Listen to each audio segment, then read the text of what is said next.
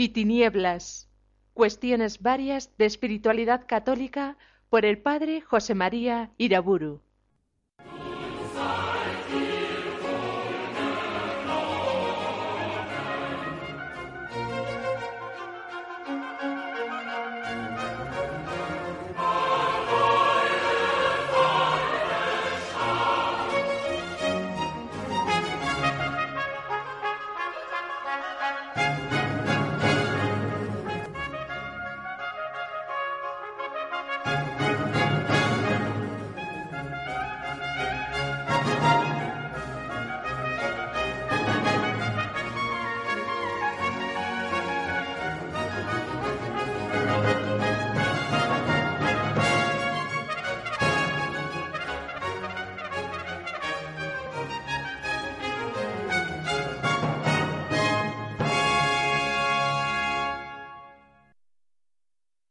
En el nombre del Padre, del Hijo y del Espíritu Santo. Al final de la última conferencia comencé a examinar las ideas falsas que impiden pretender comunidades cristianas laicales relativamente perfectas. Comunidades cristianas laicales, es decir, los antiutopistas no tienen dificultad ninguna para aceptar al menos normalmente, el utopismo de las comunidades religiosas. Les parece muy bien que los religiosos, como han dejado el mundo secular, bajo la acción del Espíritu Santo, dediquen sus vidas a la oración, a la vida litúrgica, a la lectura espiritual, a las obras de caridad y de misericordia, lo tengan todo en común viviendo así una perfecta pobreza, sujeten voluntariamente sus vidas a la obediencia a un superior, a una regla religiosa, vivan con toda austeridad, alejándose de espectáculos y diversiones nocivos, incluso vistan sus hábitos con toda modestia, significando así su condición especialmente consagrada.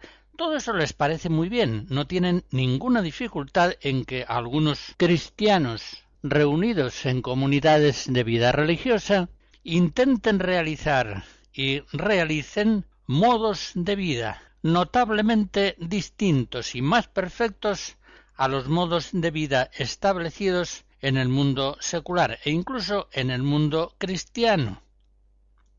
Lo que no toleran a lo que se oponen con todas sus fuerzas es al utopismo comunitario de condición laical.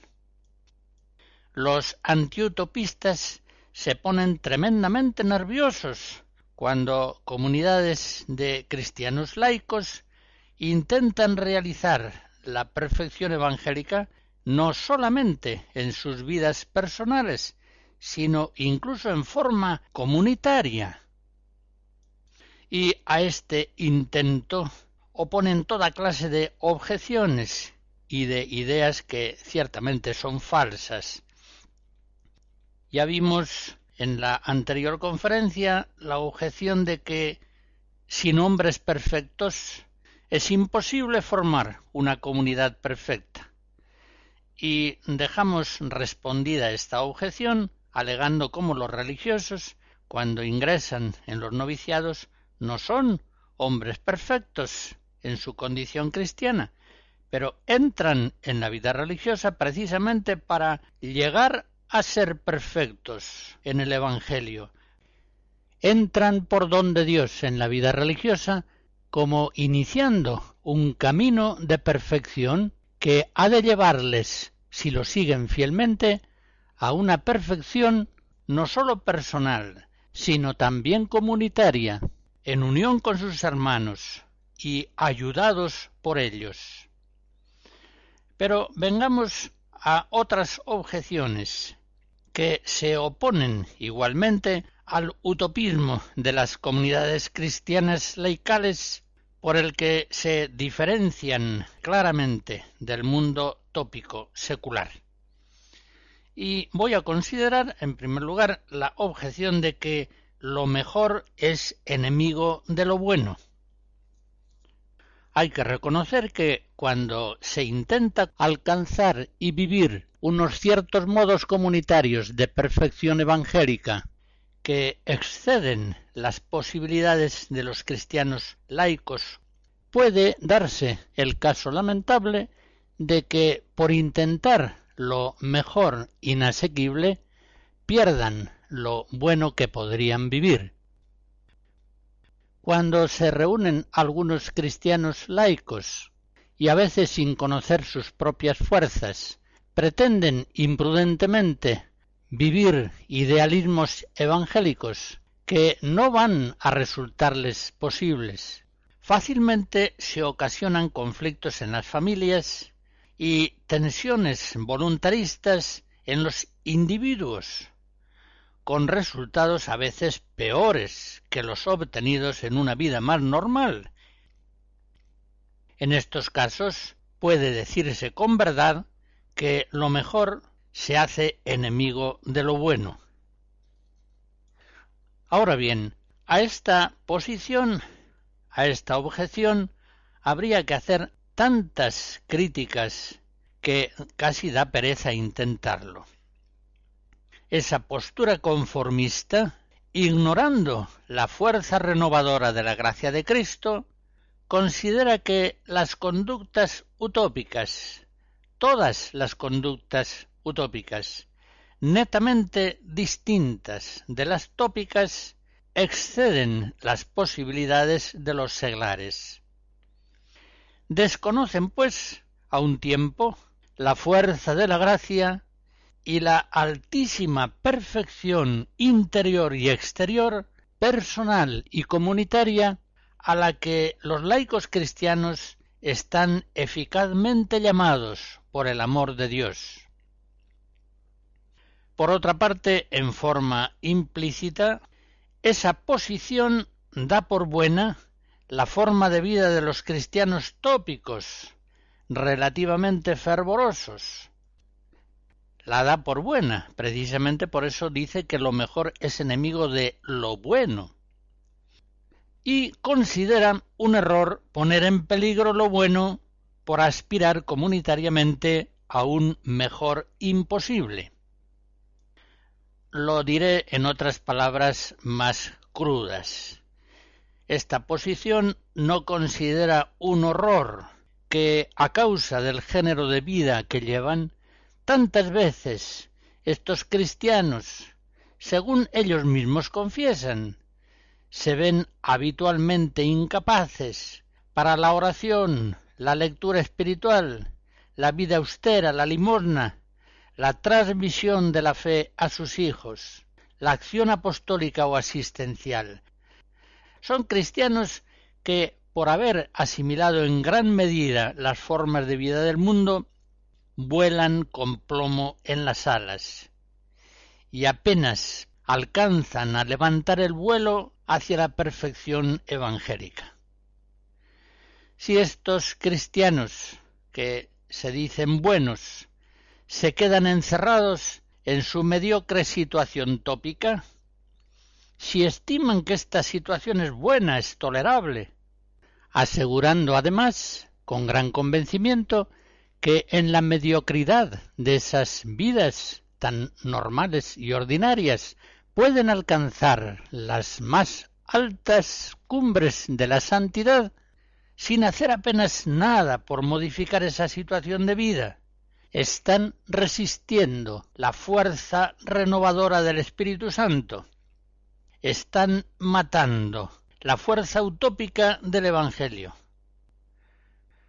Y tengamos en cuenta además que precisamente ellos, estos que dicen seguir una vida buena, son precisamente los únicos cristianos seglares que podrían salir a la utopía de una vida mejor, personal y comunitaria. En fin, no continúo refutando esta objeción, porque hemos de volver sobre el tema desde otras perspectivas. Añadiré solamente que el peligro de que los cristianos buenos se crean excelentes por comparación relativa a una masa innumerable de cristianos francamente malos, es un peligro indeciblemente grande. Son cristianos buenos que se dicen a sí mismos vamos bien, cuando en realidad estos cristianos buenos, entre comillas, siguen en buena parte de sus vidas los caminos torcidos de un mundo pagano, de un mundo apóstata, sin hacer grandes empeños para enderezar esos caminos, y todavía se consideran buenos cristianos. Ya se ve en estos casos que no solamente lo mejor es enemigo de lo bueno, sino que también lo bueno puede venir a ser enemigo de lo mejor.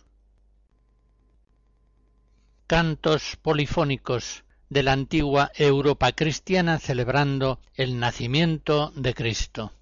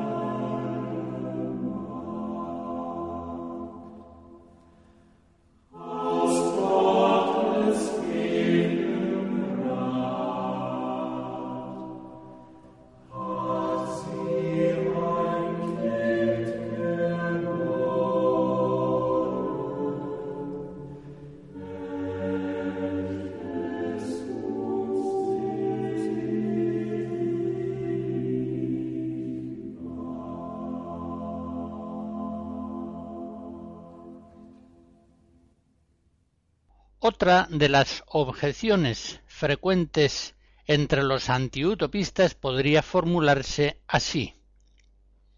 Los cristianos laicos deben encarnarse en las realidades del mundo. Por eso el utopismo, pretendiendo formas comunitarias de vida distintas de las del mundo secular, da lugar a que los cristianos no se encarnen suficientemente en esas realidades temporales que ellos mismos precisamente están llamados a renovar desde dentro. Estos antiutopistas alegan en favor de esta posición que esa es la doctrina del Concilio Vaticano II, el concilio, concretamente, en el decreto sobre los laicos, en el número 29, enseña que el seglar se incorpora profunda y solícitamente a la realidad misma del orden temporal y acepta participar con eficacia en los asuntos de esta esfera y al mismo tiempo, como miembro vivo de la Iglesia, hace a esta presente y actuante en el seno mismo de las realidades temporales. Y algo semejante dice el concilio en la Gaudium et Spes número 15. Es propio de los seglares cristianos, repletos del Espíritu Santo, animar desde dentro, a modo de fermento, las realidades temporales y ordenarlas de forma que se hagan continuamente según Cristo. A esta objeción de los antiutopistas y para entender rectamente la enseñanza del Concilio Vaticano II es preciso hacer al menos dos observaciones fundamentales. Primera, el cristiano no tiene que encarnarse ya él es suficientemente carne más aún, es sobradamente carnal. El Hijo de Dios es quien siendo espíritu se encarna para que nosotros, siendo carnales, vengamos a ser hombres espirituales, es decir, nos hagamos un solo espíritu con él. Juan 1.14.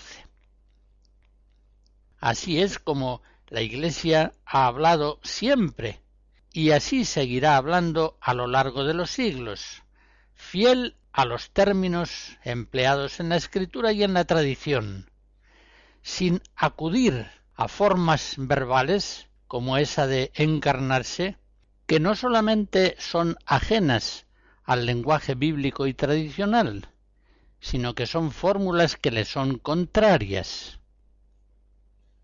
La tendencia a que los cristianos se encarnen más y más puede tener, por supuesto, interpretaciones correctas, benévolas, pero la expresión en sí misma es muy impropia y equívoca. Segunda observación en respuesta a la objeción que consideramos. Jamás la Iglesia, ni en el Concilio Vaticano II, ni nunca en su historia, ha querido que la participación de los cristianos laicos en las realidades temporales se realice por la mundanización de sus pensamientos y conductas. Hay muchos modos de incorporarse profunda y solícitamente en el mundo, según esa frase del concilio. Los potentados, por ejemplo, se incorporan profunda y solícitamente al mundo secular en la Costa Azul, en sus yates, en sus viajes de placer, en sus vidas lujosas. En tanto que las misioneras de la caridad, por poner un ejemplo, se incorporan profunda y solícitamente en el mundo, pero de un modo muy distinto, como pueden hacerlo, por ejemplo, en Calcuta. Los hombres mundanos, desde luego, se incorporan al mundo con pasión, a su manera mundana, carnal, tópica, por supuesto. Pero los laicos cristianos han de vivir su condición secular a su manera evangélica propia, partiendo de la originalidad suprema del Espíritu Santo, que renueva la faz de la tierra, es decir, al modo evangélico y utópico, siempre fieles a la palabra divina. No os configuréis a este mundo. Romanos 12. Sed ingeniosos para el bien e inocentes para el mal. Romanos 16. Examinadlo todo y quedaos con lo bueno. Absteneos hasta de la apariencia del mal. 1 Tesalonicenses 5.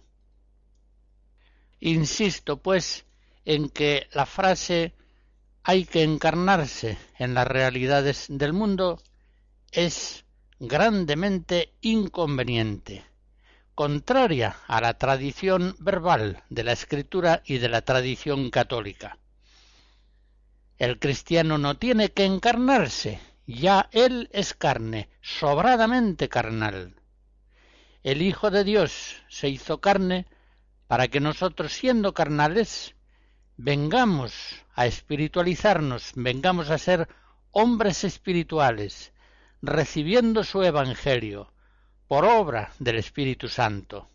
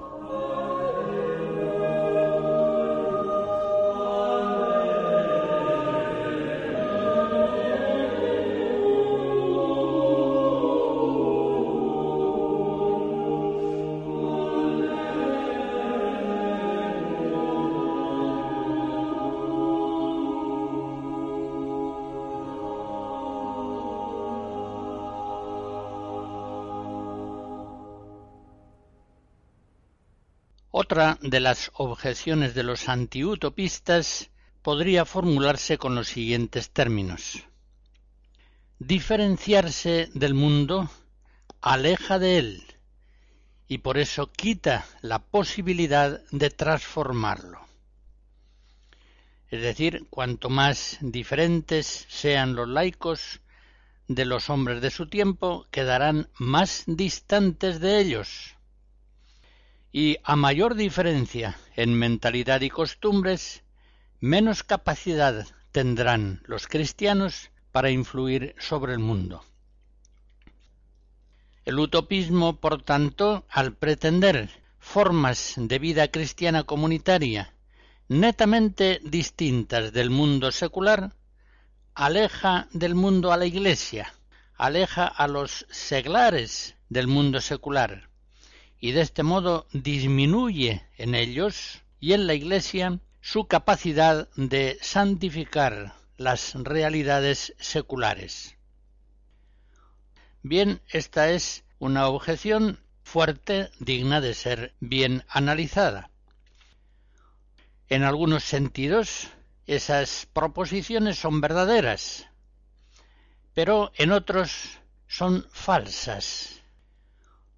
Pensemos que la primera comunidad de Cristo y de los apóstoles, la de Jerusalén, evitando toda diferenciación innecesaria e inútil respecto a los hombres de su tiempo, tenía un género de vida interior y exterior muy diferente. Aquellos primeros cristianos, directamente enseñados por Cristo y los apóstoles, tienen una dedicación especial a la oración, a la unión fraterna, poseen todos los bienes materiales en común, aquellos que participan en los mismos bienes espirituales, centran sus vidas en la Eucaristía, practican la limosna. Los mismos hechos de los apóstoles nos hacen ver que los primeros cristianos de Jerusalén forman una comunidad netamente diferenciada muy distinta del mundo judío contemporáneo y al mismo tiempo muy atrayente y transformadora. Fíjense lo que dice San Lucas en Hechos 15, 13, 14. Nadie de los otros se atrevía a unirse a ellos, pero el pueblo los tenía en gran estima y crecía más y más el número de los creyentes. Según esa descripción de San Lucas, vemos claramente que la primera comunidad cristiana de Jerusalén era muy distinta, muy atrayente y muy creciente. En ese caso y en tantos otros que podríamos aducir, vemos claramente que vincular igualdad a proximidad Vincular diferencia a separación es algo completamente arbitrario. Pongamos, por ejemplo, el santo cura de Ars es muy diferente de la gente entre la que vive y les está muy próximo. Y es también muy diferente de los sacerdotes de su arciprestazgo de su tiempo.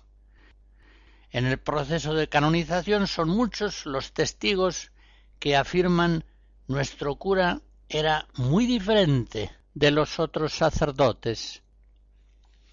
Pues bien, los mundanos son muy semejantes entre sí y en la verdad más profunda hay que reconocer que están muy distantes unos de otros porque les falta el amor, la fuerza que une.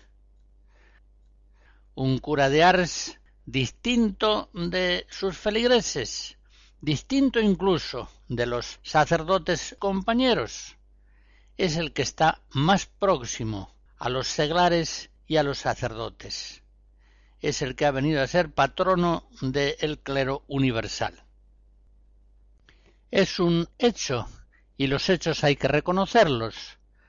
Pocos hombres y mujeres han tenido en su tiempo tanto atractivo como un santo cura de Ars, un santo padre Pío, una santa madre Teresa de Calcuta. Y todos ellos presentaban una fisonomía sumamente diferenciada de los hombres y mujeres de su tiempo.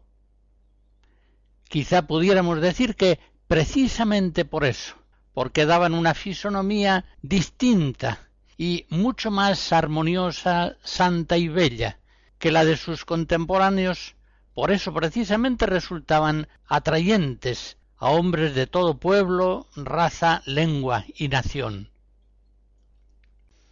Pues bien, en su modo y medida, también esto hay que aplicarlo a los seglares cristianos, a los laicos de la Iglesia. Solamente aquellos que por la gracia de Cristo, el hombre nuevo, se ven libres del mundo en lo interior y en lo exterior, Solamente aquellos seglares que en su vida personal y familiar ofrecen al mundo una fisonomía verdaderamente nueva y atrayente. Solamente aquellos son los que tienen fuerza para transformar las realidades seculares. Las confirmaciones históricas de esa afirmación son innumerables. Los monjes y frailes que evangelizaron y que civilizaron Europa o América eran muy distintos de los indígenas de aquellos pueblos, pero mostraban una enorme fuerza en Cristo para transformarlos por obra del Espíritu Santo, que renueva la faz de la tierra.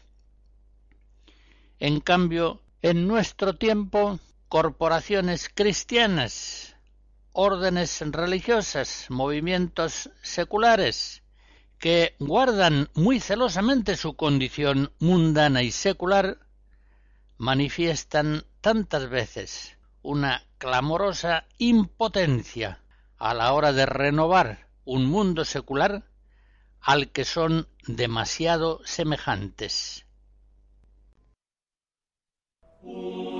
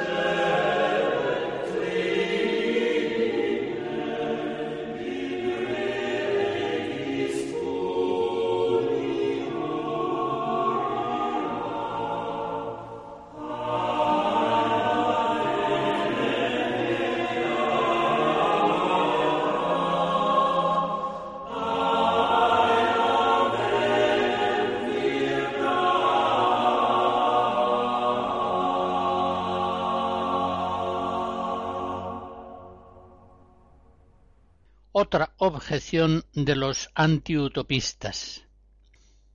Hemos de partir de la realidad.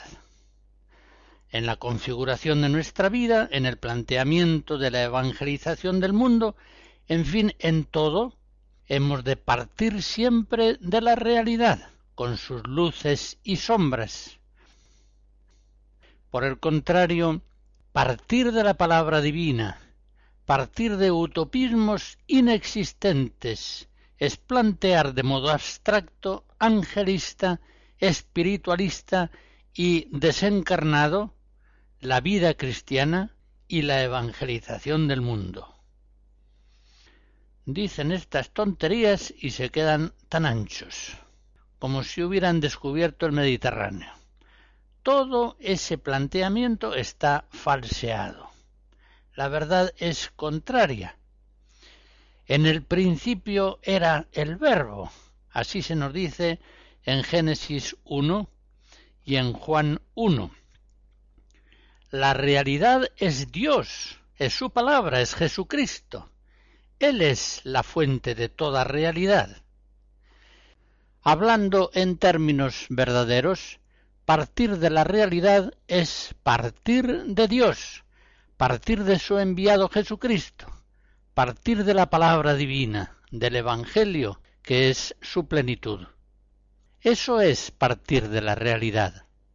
Eso es ser realistas.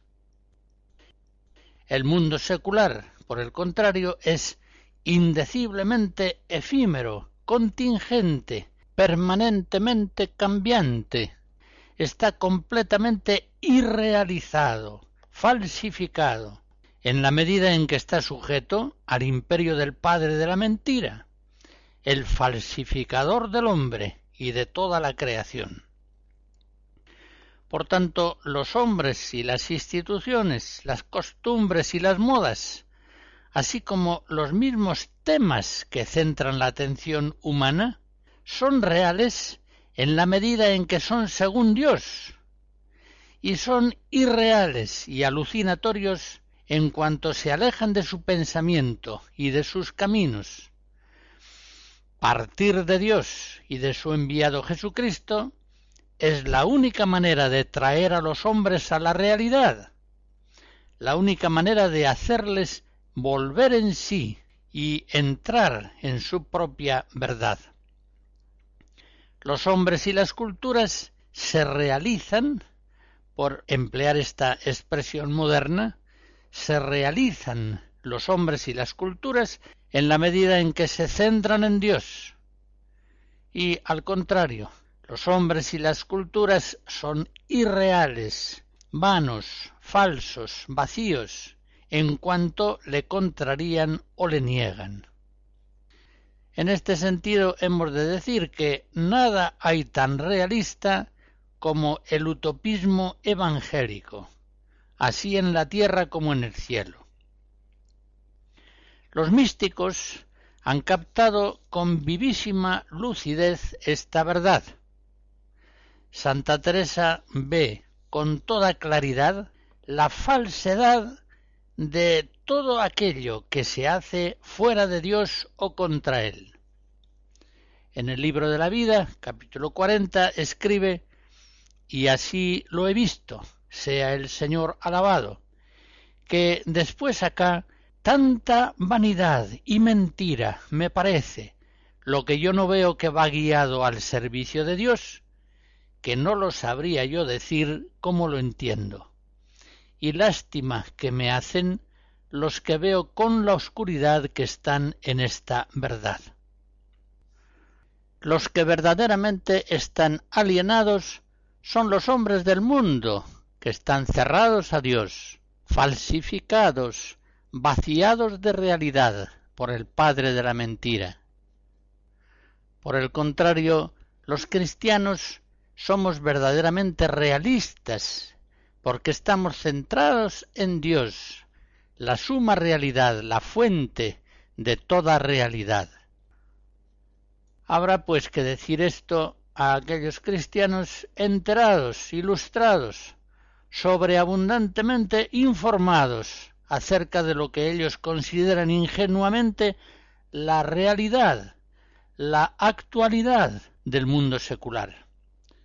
No entienden nada de lo que pasa, no entienden nada.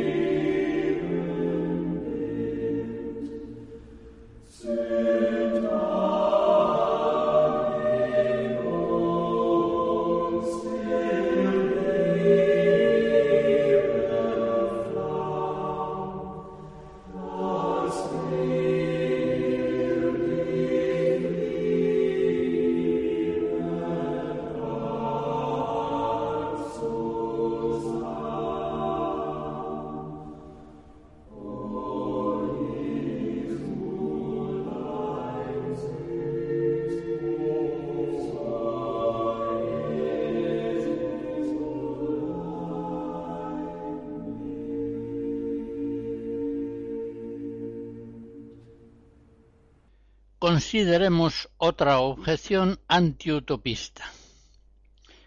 Hemos de vivir hondamente la historia de los hombres.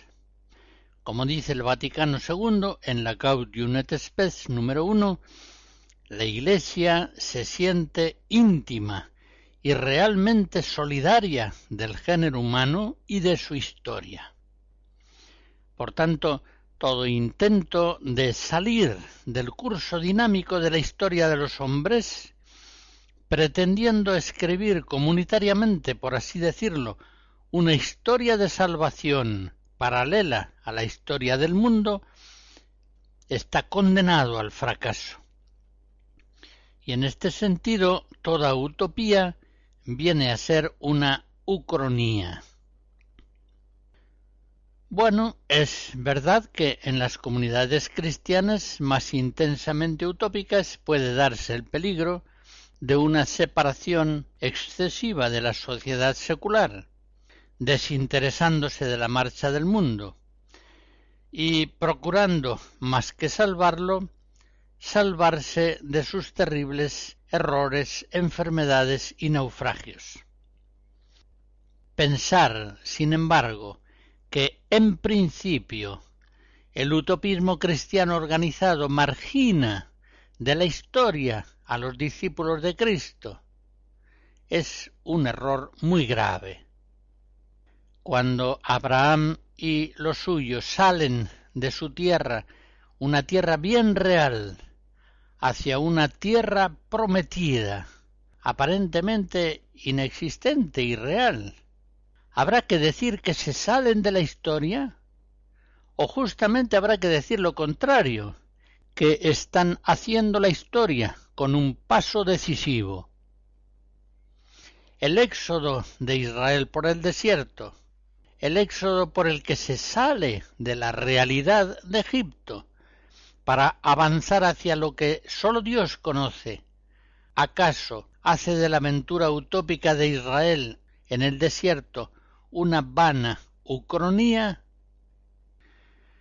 nada afecta tan profunda y tan benéficamente a la historia humana como aquellos actos personales y colectivos realizados bajo la acción del Espíritu Santo, el que renueva la faz de la tierra. Es Cristo, es Él con sus miembros, los cristianos, el único que puede reorientar y salvar la historia del mundo. Y el misterio de Cristo, como nos dice el Concilio Vaticano II, Optatantocius XIV, afecta a toda la historia de la humanidad, influye constantemente en la Iglesia y actúa sobre todo por obra del ministerio sacerdotal. Esto también conviene tenerlo en cuenta. El protagonismo de la difusión del reino en el mundo no lo tienen propiamente los seglares, lo tienen los sacerdotes, los predicadores del Evangelio, los religiosos de vida contemplativa y apostólica. La historia humana no es la que se cuenta diariamente en los periódicos o en los programas informativos de la televisión. En esos medios, tantas veces sujetos al influjo del padre de la mentira, se ignora casi por completo lo que de verdad está sucediendo en la historia del mundo. Ignorando sistemáticamente la acción de la providencia, desconociendo totalmente la gran batalla librada entre ángeles y demonios, santos y pecadores, están contando una historia que apenas tiene nada que ver con la historia real del mundo. En fin, ellos cuentan los chismes que alcanzan a conocer, pero no alcanzan a enterarse del fondo de la realidad histórica. Y es que, como dice el concilio, Gaudium et Spes 40, esta compenetración de la ciudad terrena y de la ciudad eterna sólo puede captarse por la fe. Más aún, es el misterio permanente de la historia humana.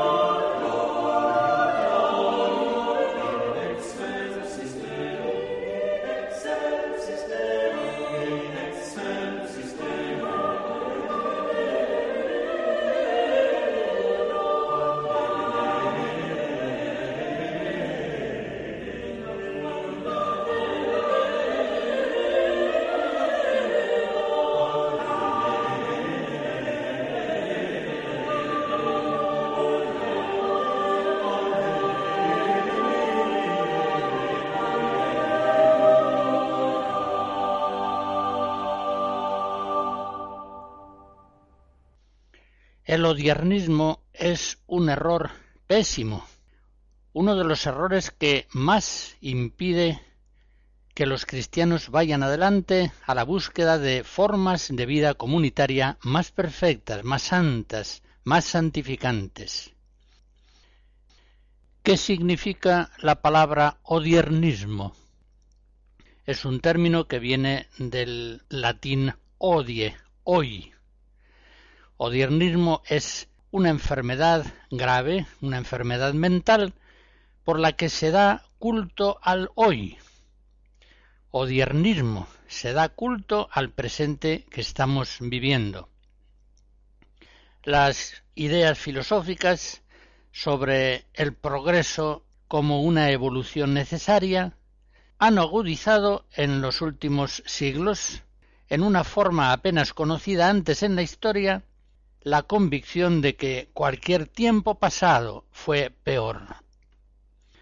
Partiendo de esa convicción, el progreso sólo es posible en la medida en que se suelta el lastre oscurantista de la tradición. Cuanto más rompamos con la tradición, más progresaremos. El progreso sólo es posible en la medida también en que se incorporan los hombres y los pueblos al dinamismo histórico del presente que hoy está vigente. La fidelidad a las pautas mentales y conductuales del tiempo presente, la fidelidad a la ortodoxia hoy vigente, necesariamente nos irá llevando hacia una perfección personal y comunitaria nunca antes conocida. Consiguientemente, el odiernista hará como norma suprema de su vida estar al día. Lo bueno para él es lo actual. Si una cosa es actual, necesariamente es buena y en justa correspondencia lo malo es el pasado, que por el mero hecho de ser pasado debe ser considerado como ya algo superado. Todos los pensamientos, las instituciones y costumbres que hay en este mundo tienen fecha de caducidad. Una vez que son ya pasadas, son cuestiones caducas. Pongamos el ejemplo de el matrimonio monógamo Considerar el matrimonio y la familia como modelos únicos es algo que pertenece al pasado y por tanto es una convicción falsa, evidentemente. Jacques Maritain, en un libro que escribió al final de su vida, Le Paysan de la Garonne, describía muy bien a quienes están afectados de cronolatría y aseguraba que para estos Quedar atrasado en algo es simplemente la perdición. Un hombre, una pareja que realmente se respeten, han de ser modernos en sus modos de pensar y de actuar. Han de estar al día, han de estar al último grito, aunque sea al último aullido. El odiernista en innumerables asuntos, a veces muy graves, se siente en conciencia obligado por su tiempo. Hoy no es posible tal cosa. Actualmente los tiempos exigen tal otra. Es decir, es un pobre hombre encarcelado en el presente, que se sujeta dócilmente a un cúmulo de prescripciones sociales positivas o negativas. Trata de ser un fiel hijo de su siglo. Lo intenta por encima de todo. El odiernista fiel a su credo se ve piadosamente escandalizado por los males de su tiempo. Que esto suceda en pleno siglo XX, en pleno siglo XXI. No se lo explica. No se lo explica porque está convencido de que el tiempo actual es la plenitud de los tiempos, un tiempo actual que a su vez se verá superado por los tiempos próximos futuros. El odiernista el hijo fiel de su siglo está encerrado en la cárcel dorada de su presente triunfal. El odiernista se ve preso de sus coordenadas espaciotemporales, se ve privado irremediablemente de todo lo más alto y excelente que la humanidad ha producido a lo largo de los siglos. Los más mediocres maestros o artistas hoy levantados por la moda le alejan de los grandes genios del pasado en literatura, en música, filosofía, teología. El cristiano odiernista, por ejemplo, no se dignará leer las confesiones de San Agustín, la vida de Santa Teresa de Jesús, oyendo más atrás las cartas de San Ignacio de Antioquía. No. Él dedica sus pocos tiempos de lectura a escritores actuales, que muy probablemente serán mediocres, ya que cada siglo alza a Dios, concretamente en temas de espiritualidad, dos, tres, cinco gigantes, no más. Parece increíble que pueda haber cristianos odiernistas, y sin embargo la enfermedad del odiernismo afecta a muchos cristianos, especialmente en nuestro tiempo. El cristiano odiernista, ante todo y sobre todo, pretende una espiritualidad que sea moderna, que sea actual. Por otra parte, el odiernista ignora que los grandes errores del pasado en su momento fueron presentes, en su día fueron lo actual, lo moderno, la ortodoxia, la ortopraxis vigente. En los años treinta del siglo pasado, por ejemplo, la democracia pluripartidista era considerada como una forma de gobierno decrépita, sumamente deficiente, que debía ser superada por otras formas de gobierno político más eficaces, más unitarias, como el fascismo o el nazismo. Estas formas de gobierno eran entonces vistas, especialmente por los intelectuales de la época, como las formas más modernas y esperanzadoras de gobierno. El pobre odiernista tampoco tiene en cuenta que inexorablemente el actual presente muy pronto va a transformarse en un pasado despreciable. Es una vocación realmente trágica la del odiernista. Los ídolos temporales a los que da culto se mueven continuamente y él se ve obligado a incensar ahora a la derecha, mañana a la izquierda, ayer hacia arriba, y así anda cambiando siempre, lo que realmente es humillante. Por lo demás, el odiernismo carece en absoluto de bases científicas, filosóficas, históricas y menos aún bíblicas y teológicas. Miremos a Cristo, nuestro Maestro, consideremos su Evangelio. ¿Da el Evangelio algún fundamento al odiernismo? Ciertamente no.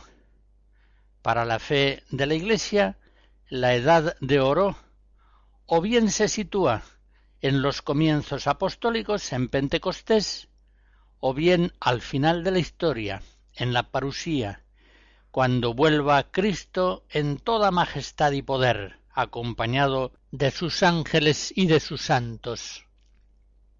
Entre medio, en el tiempo de la Iglesia, la vida del pueblo cristiano va mejor o va peor, pero no hay lugar alguno para el odiernismo.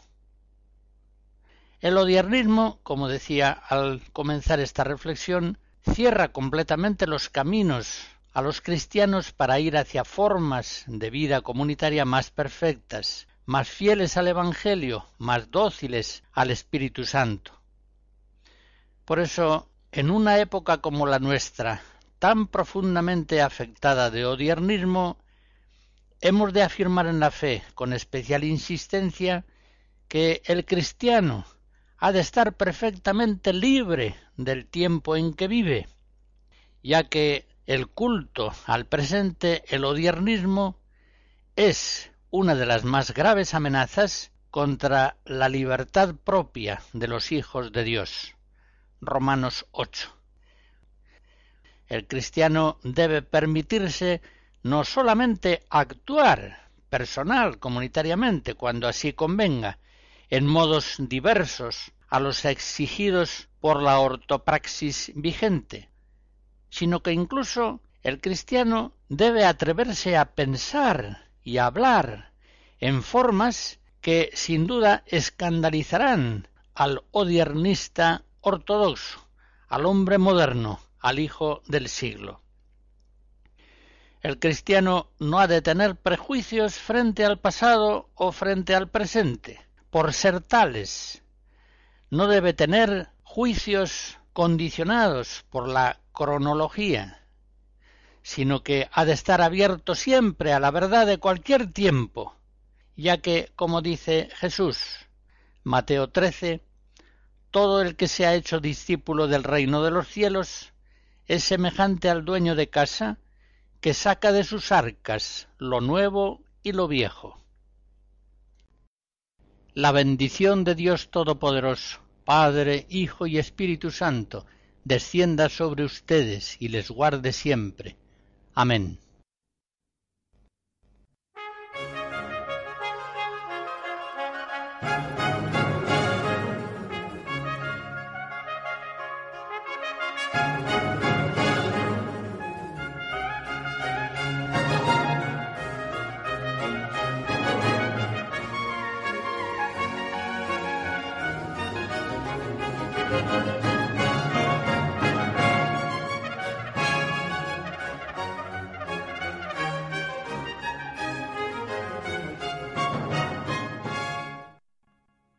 Hemos escuchado Luz y Tinieblas, cuestiones varias de espiritualidad católica por el padre José María Iraburu.